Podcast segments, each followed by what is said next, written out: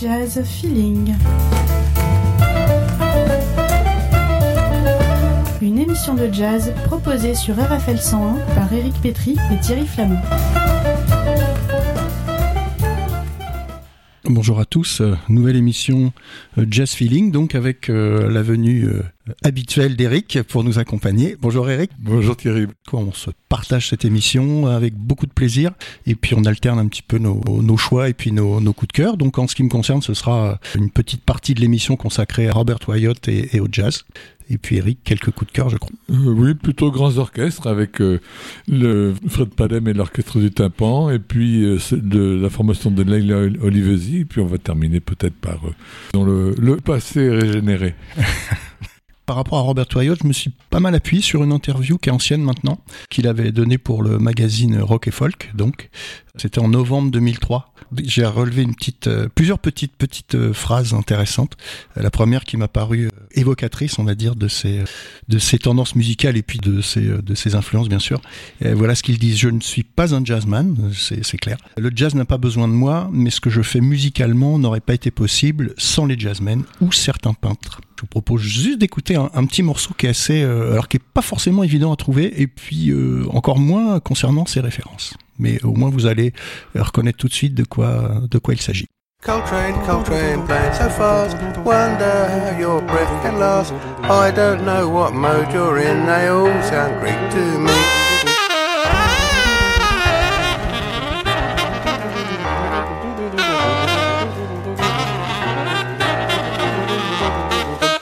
Coltrane, Coltrane, playing so fast. Wonder how your breath can last. I don't know what mode you're in, they all sound Greek to me.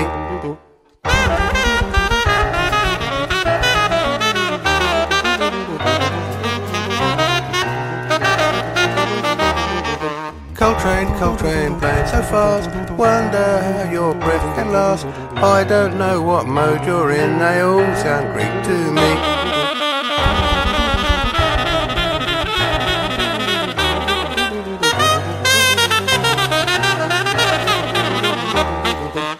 Coltrane, Coltrane, playing so fast. Wonder how your breath can last. I don't know what mode you're in, they all sound Greek to me.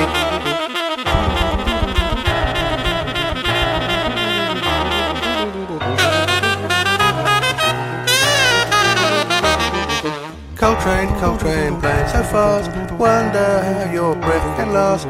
I don't know what mode you're in, they all sound Greek to me.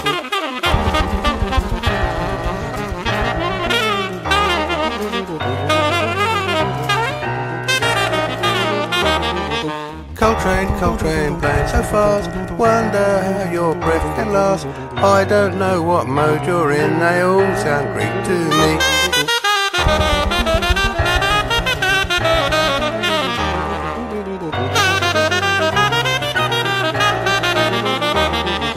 Coltrane, Coltrane, playing so fast. Wonder how your breath can last. I don't know what mode you're in, they all sound Greek to me.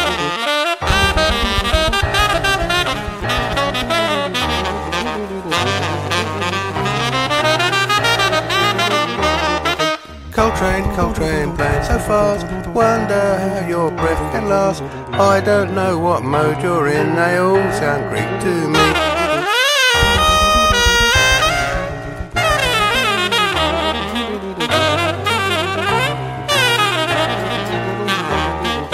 Coltrane, Coltrane, playing so fast. Wonder how your breath can last. I don't know what mode you're in, they all sound Greek to me.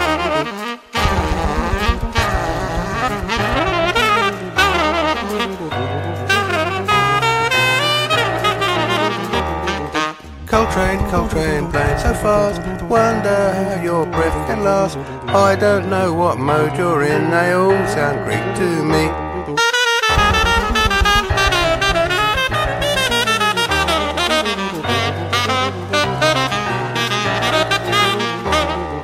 Coltrane, Coltrane, playing so fast. Wonder how your breath can last. I don't know what mode you're in, they all sound Greek to me.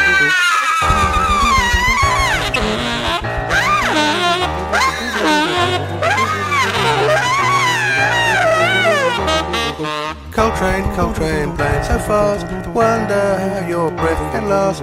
I don't know what mode you're in, they all sound Greek to me.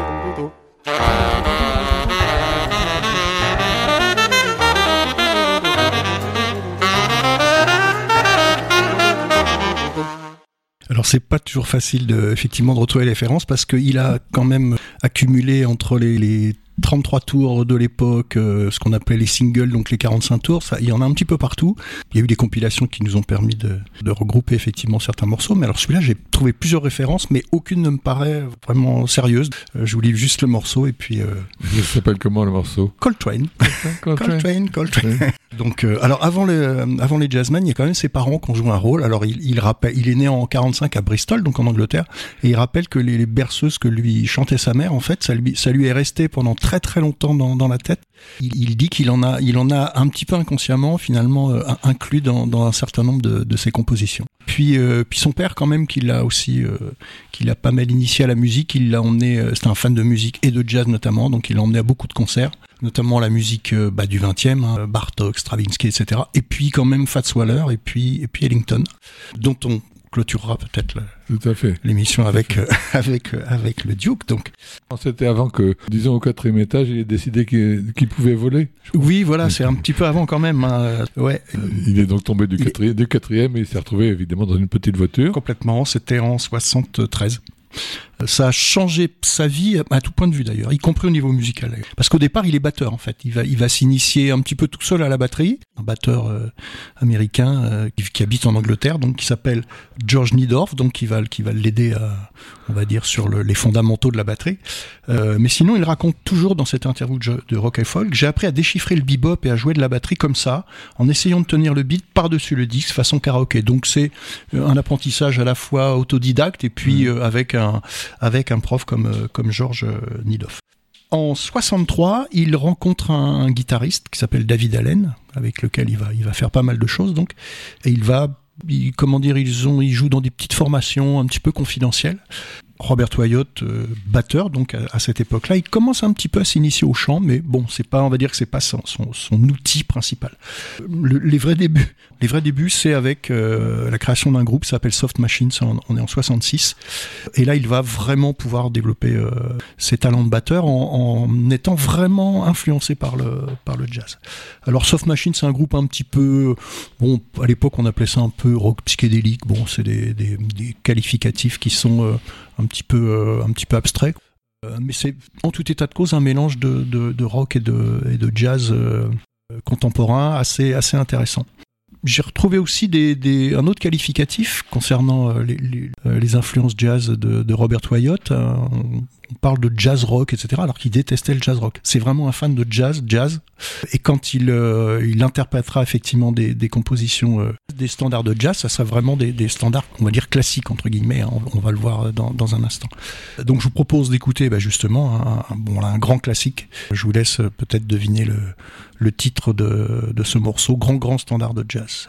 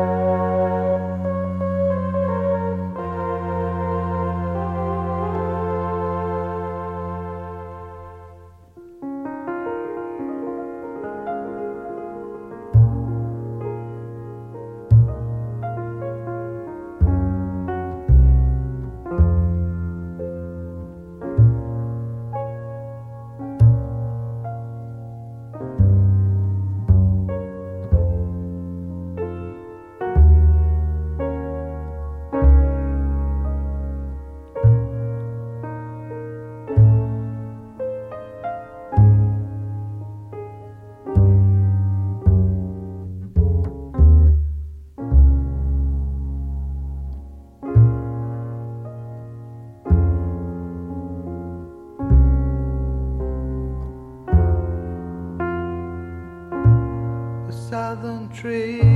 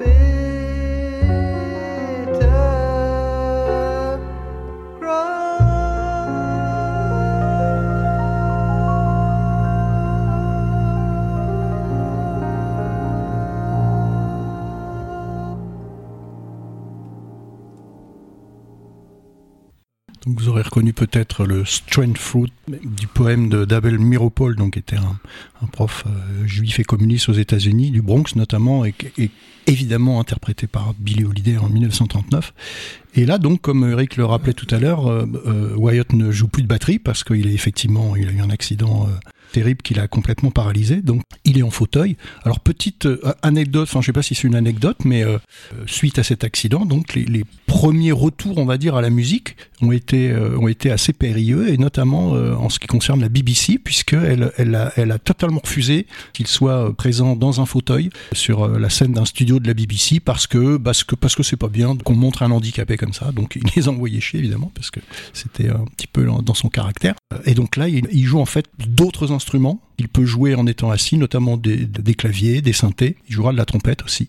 Il chantera, il chantera peut-être davantage. Et exactement, il- le chant va, va, va devenir un petit peu son, son instrument de prédilection, parce que bon, il peut effectivement euh, chanter dans, dans toutes les. Donc c'est vrai que ça, ça a changé en fait pas mal de, pas mal de choses. Et, euh, et donc là, donc un exemple de, de ces relations avec le jazz, bah, c'est ce, standard de, de Strange Fruit en fait, qui est, euh, qui est, euh, et c'est ce qui l'intéresse vraiment manifestement, c'est d'utiliser euh, à bon escient, hein, bien sûr, et de, et, de chanter les, standards de jazz, mais sans euh, aller vers le jazz rock. C'est un peu d'ailleurs ce qui reprochait à l'évolution de Soft Machine et qu'il a quitté au bout de, au bout de quatre albums pour fonder un autre groupe qui s'appelait euh, Matching Mall.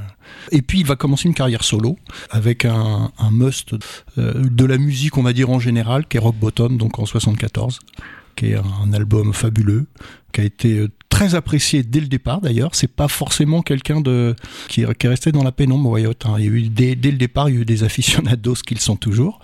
Euh, voilà, avec ce, ce si, Broad Bottom, pardon, si vous n'avez pas écouté cet album, euh, je vous conseille vivement de le faire.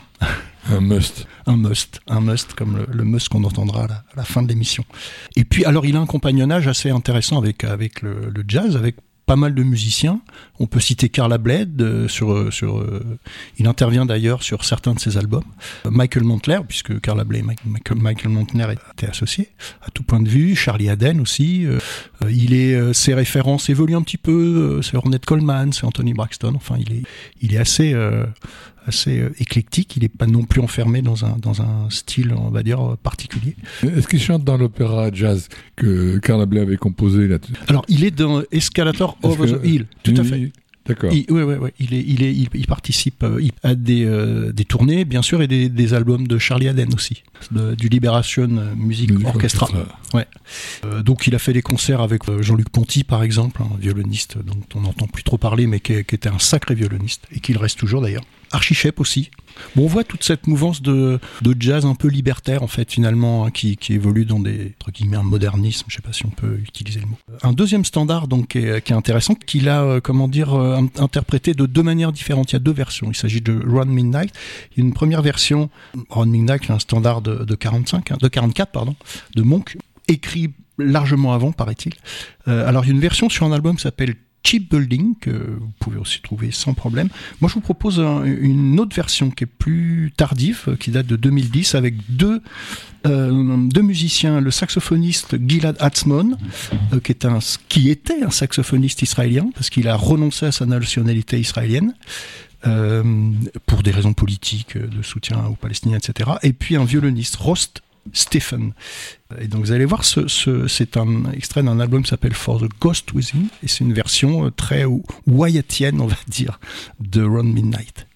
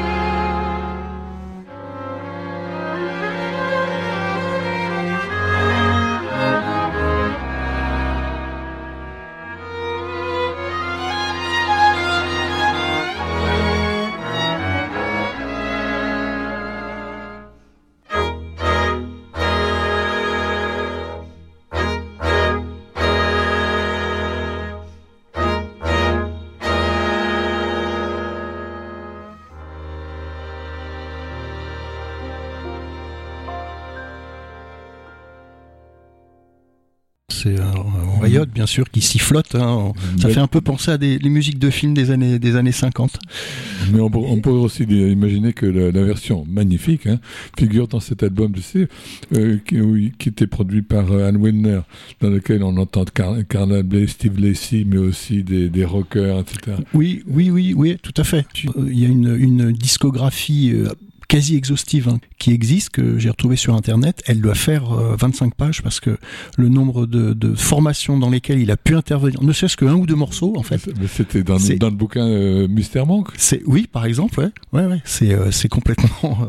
Et alors, par rapport à Run Midnight, donc, tu as une, ben oui, j'avais une info intéressante. Une info dans la mesure où euh, je suis tombé dessus, où il y avait un, article dans le, dans le Monde qui, était, qui décrivait très précis, très, de façon très précise le, la sortie d'un documentaire sur, euh, sur Monk.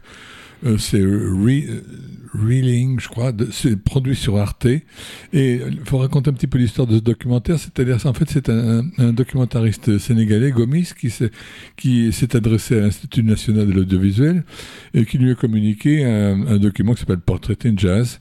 Et en même temps que Portrait in Jazz, et, qui, était, euh, qui était un disque de Bill Evans. Tout à fait. Et là, c'était, donc le, le portrait de, de, de Monk avec deux heures de rush. Le Gomis s'est plongé dans les rushs et, a, rebâti, a tout remixé et d'une façon très intéressante a consacré la première moitié à une tentative d'interview extrêmement maladroite. Ah oui, oui, c'est l'extrait que j'ai vu. De la part, de la part d'Henri Renault, ouais, ouais. Euh, pianiste bah et, conseiller artistique de Columbia. Mais vraiment, c'était, euh, le documentariste a bien bossé parce qu'il a, il a mélangé les, les, les allers-retours, les trucs, les ratés, etc. Et vraiment, Renault est lamentable. Ah et, et Telenius subit gentiment. Il, ne sait pas trop quoi. Il se demande si, c'est du lard ou du cochon. Il sait pas trop quoi répondre. Ah, absolument, absolument. Et donc on voit progressivement, il se met à transpirer, etc. Et puis enfin, au bout d'une au bout d'une demi-heure, mais, mais cette première demi-heure est, intéressante parce qu'elle introduit une, une vraie tension. Quand on voit le documentaire, et pendant la deuxième demi-heure, il se met à, euh, Monk se met à improviser sur trois ou quatre euh, de ses compositions ou standards, et c'est absolument merveilleux. Ah merveilleux. Mais, parce que par opposition au, disque, tu as en fait les, les, disques qu'il a fait, c'est très souvent, il me semble, la mélodie qui, qui décline, ou la, composition qui, qui, décline, puis un petit peu d'improvisation, et puis de nouveau la, la composition. Alors que là, hmm. vraiment, il se lâche J'étais euh, émerveillé. On voit le vrai visage de, Monk. On pense, enfin, on croit que, les, compositions et les mélodies de, Monk sont finalement relativement simples, mais elles, sont, simples parce qu'elles sont, fabuleuses en fait. Et par rapport à justement à la version de, de Wyatt, j'ai retrouvé une petit extrait d'une biographie de Miles Davis où Miles dit que c'est un thème que Ron Midnight, c'est un thème très dur à apprendre et très dur à retenir et qu'il l'a rarement joué en fait. Hein, on a des versions bien sûr, hein. il a rarement joué parce que c'était une véritable galère. Alors que ça paraît effectivement extrêmement fluide et ça l'est d'ailleurs euh, extrêmement fluide et on a l'impression voilà il suffit d'appliquer un petit peu le, la, la, la, partition et puis ça, ça, va tout seul. En fait non, c'est vraiment extrêmement extrêmement compliqué. Je vais simplement dire par, par rapport au, film, si vous voulez le, le voir, eh bien, il est euh, sur Internet. Il suffit de faire euh, euh Arte Document Reelings, R, 2 e L I N G S, ou simplement Document Arte, vous le, vous trouverez. D'accord. Et, c'est vraiment, c'est absolument étonnant. Ouais. Ok, merci Eric pour euh, pour cette cette info sur le sur Run Midnight. Et puis, bah, je voudrais terminer avec un disque d'ailleurs que tu m'as que tu m'as amené et que que j'avais inclus dans la dans la programmation donc. Un disque assez récent aussi puisqu'il date de 2009. L'Orchestre national de jazz dont on a évidemment bien souvent parlé euh, dans notre émission, euh, qui a été euh, créé en, en 86, hein, l'initiative de Jack Lang à l'époque. Entre 2009 et 2013, c'est le, contrebassiste Daniel Ivinec, donc contrebassiste breton de Vannes plus précisément, qui joue aussi à, l'occasion d'autres instruments, qui, qui a organisé en fait un, un disque autour de Robert Wyatt, qui s'appelle Around Robert Wyatt. C'est paru chez Big Jazz, donc, euh, et ça a eu une victoire du jazz d'ailleurs en 2009. à, mon avis, euh, euh, Daniel Vinek, c'est un des, des jazzmen les plus cultivés que je connaisse avec une, une collection absolument merveilleuse. Ouais. Et là, enfin, on voit, on voit le, je veux dire, l'invitation, elle est, elle est, elle est significative hein, de, de, de, Wyatt. Ben, je vous propose d'écouter euh, un morceau qui s'appelle The Song, donc, et qui, qui nous fait partager la, collaboration de, Robert Toyotte avec euh, l'Orchestre national de jazz dirigé par Daniel Ivinek.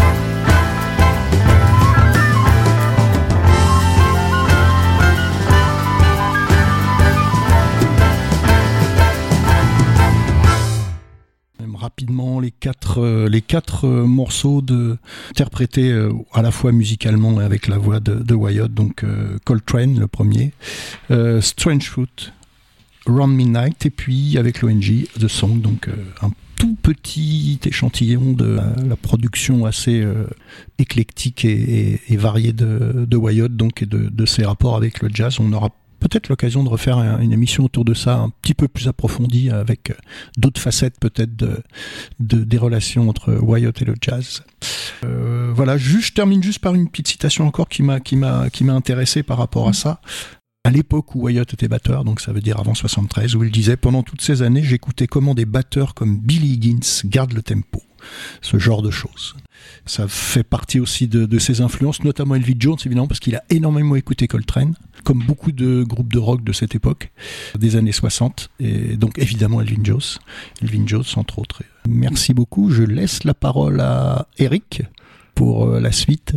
Et Tu, tu es bien, Les grands tu- tu- orchestres. tu- tu es bien formel, là, Thierry. Alors, bah, au revoir à tous. Merci Eric. Merci à toi, Thierry. On va, on va poursuivre sur RFL 101 pour euh, votre, notre jazz feeling par euh, une réédition d'un grand orchestre qui a pas mal d'égards et comparable d'ailleurs à l'ONG euh, que, que proposait euh, Thierry Flamand à l'in- à l'instant, à savoir le, Sacre du tympan. Donc après l'Orchestre national de jazz de, Daniel Viennek, je vous propose d'é- d'écouter la réédition tout à fait intéressante du tout premier disque de, de, du Sacre du tympan, dont le leader est Fred Palem. Fred Palem, c'est un contrebassiste, arrangeur, une cinquantaine d'années. Il a commencé, comme beaucoup d'autres, par écouter d'abord les Pink Floyd et les Beatles, mais il s'est rapidement intéressé à Ellington, Mingus ou Hancock euh, et beaucoup d'autres euh, jazzmen. Il a fait le conservatoire et euh, au conservatoire, il a rencontré un certain nombre de, de, musiciens et d'amis qui réunit dans le cadre d'un orchestre qui s'appelle donc euh, le Sacre du Tympan, hommage euh, détourné à Stravinsky bien sûr, qui rassemble 20, 20 musiciens différents. Comme la musique proposée, c'est en quelque part entre jazz et fanfare pop rock, si vous voulez, à, l'échelon de notre région, ça pourrait d'une certaine façon se comparer à la, compagnie du coin. Je, pense qu'ils seront pas, ne reculeront pas devant euh, l'hommage. Je vous propose d'entendre donc euh, un extrait de cette euh, réédition du tout premier disque du, du Sacre du Tympan, une composition, une composition de Fred Palem qui s'appelle À l'Ouest.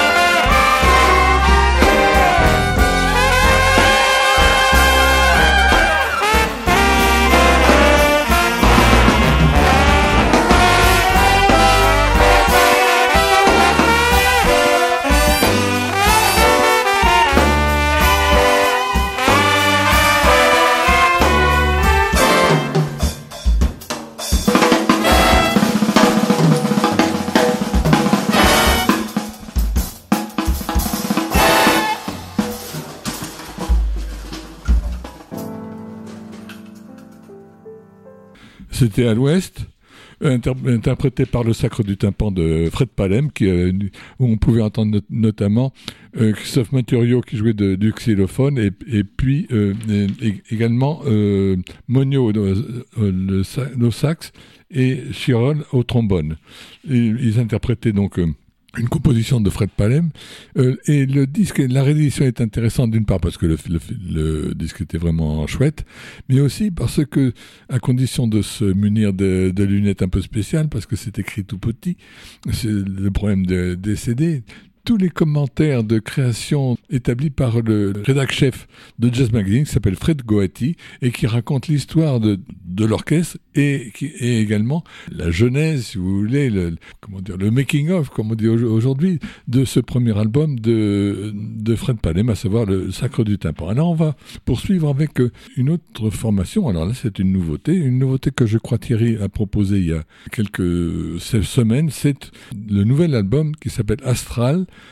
d'une euh, pianiste qui s'appelle Leila Olivesi.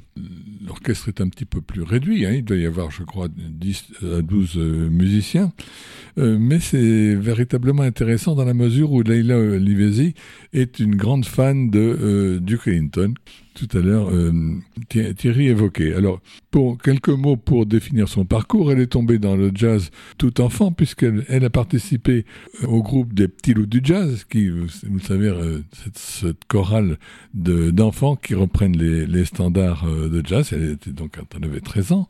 Et puis, elle s'est intéressée à, la philosophie et a suivi une, une, formation tout à fait approfondie à la, à la Sorbonne, puis le puis le, conservatoire.